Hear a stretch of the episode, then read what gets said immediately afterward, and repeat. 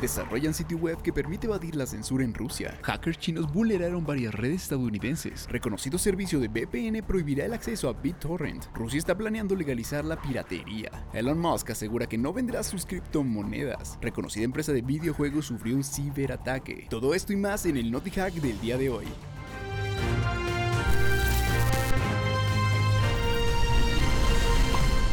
Bienvenidos sean todos ustedes a Hackwise, yo soy César Gaitán y les quiero dar la bienvenida a este, el Naughty Hack, donde platicaremos acerca de las noticias más relevantes de tecnología y de ciberseguridad de la semana.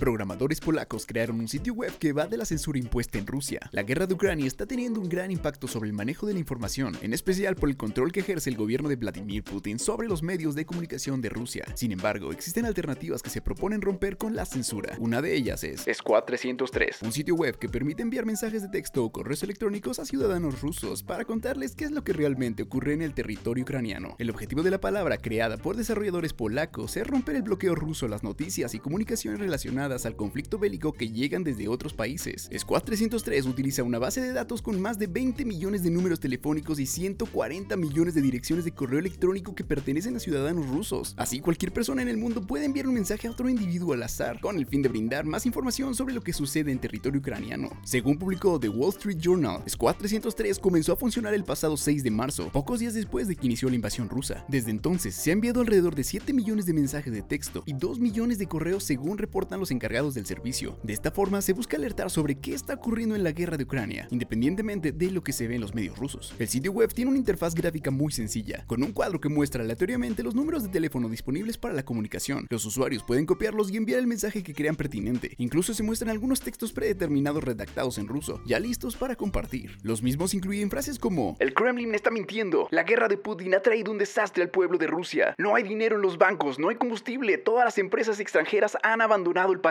Putin se esconde en su palacio en Gelenshik.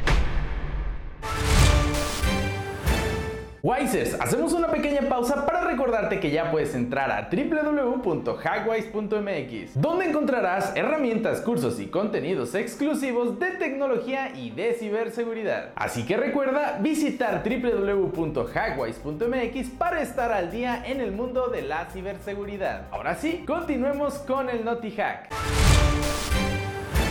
Hackers respaldados por China vulneraron redes gubernamentales en al menos 6 estados en Estados Unidos. No es un secreto que los hackers chinos son muy sofisticados y generalmente atacan a grandes corporaciones o instituciones gubernamentales, como vamos a ver en esta nota. La firma de seguridad Mandiant publicó recientemente un informe en donde reveló que un grupo de hacking técnicamente avanzado respaldado por el gobierno chino comprometió los sistemas informáticos de al menos 6 gobiernos estatales de Estados Unidos. El grupo al que Mandiant identificó como APT-41 atacó a los gobiernos estatales de Estados Unidos entre mayo de 2021 y febrero de 2022. Durante esas fechas, los hackers vulneraron las redes y los investigadores encontraron evidencia de filtración de información de identificación personal en lo que parece ser una operación de espionaje. Según el informe, la actividad reciente de APT-41 contra los gobiernos estatales de Estados Unidos consistió en nuevas capacidades significativas desde nuevos vectores de ataque hasta herramientas y técnicas posteriores al compromiso. La investigación de Mantian también reveló que APT-41 accedió a las redes gubernamentales al explotar vulnerabilidades en aplicaciones creadas con la plataforma de desarrollo .NET de Microsoft, incluida una vulnerabilidad previamente desconocida en el sistema de base de datos de informes de salud animal UsaHertz. Además del compromiso de las aplicaciones basadas en .NET, APT41 también explotó la vulnerabilidad Log4Shell. Por si no lo sabes, Log4Shell es una grave vulnerabilidad presente en la biblioteca Java Log4j, que se reveló públicamente en diciembre de 2021. El análisis Mandiant confirmó que APT41 comenzó a montar ataques que explotaron Log4j solo unas horas después de que se publicaron los detalles de la vulnerabilidad y usó la vulnerabilidad para instalar puertas traseras en los sistemas Linux que les dieron acceso continuo en una fecha posterior. Hasta donde sabemos, APT-41 suele cometer delitos financieros y operaciones de espionaje. Sin embargo, en este caso, todo indica que el objetivo es el espionaje.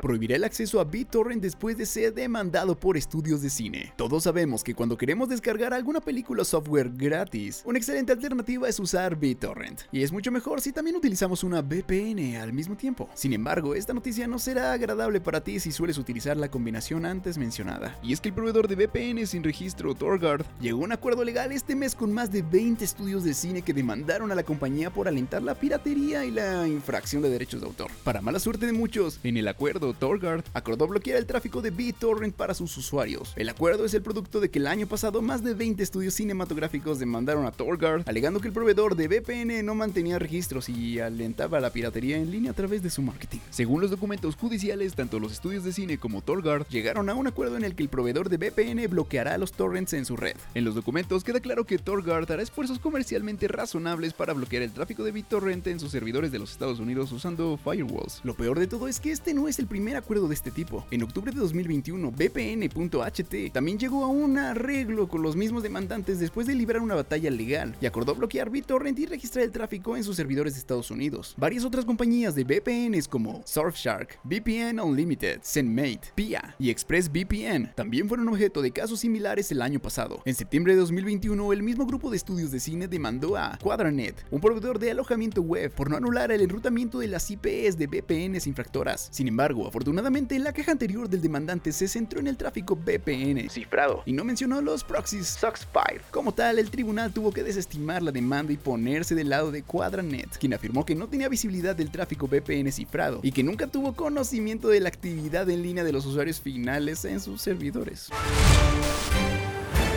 Rusia planea legalizar la piratería de software para evadir las sanciones. Si la vida te da limones, haz limonada. Afirma una frase muy popular. Pues bien, parece que Rusia la quiere aplicar al pie de la letra. Permíteme contarte que recientemente nos enteramos que el gobierno de Rusia está buscando alternativas a las sanciones de los Estados Unidos y de Europa en consecuencia de su invasión a Ucrania. En este contexto, Torrent Freak, un sitio web que recopila información sobre el intercambio de archivos pirateados en Internet, informó que el Ministerio de Desarrollo Económico de Rusia está trabajando en un nuevo plan de acción para evadir las sanciones externas y una de las medidas que aplicará dicho proyecto es la legalización de la piratería informática. ¿Por qué Rusia haría esto? Recordemos que en los últimos días varias empresas de tecnología de los Estados Unidos y de Europa anunciaron el cese de sus operaciones en el territorio ruso. Por ejemplo, Apple Pay, Sony, Microsoft y Oracle suspendieron totalmente sus servicios en Rusia. Para mitigar esto, Rusia planea cambiar la ley que establece que el software sin licencia es ilegal. Si las sanciones por parte de países extranjeros continúan, el Ministerio de Desarrollo Económico de Rusia podría cancelar la responsabilidad por el uso de software sin licencia en la Federación Rusa.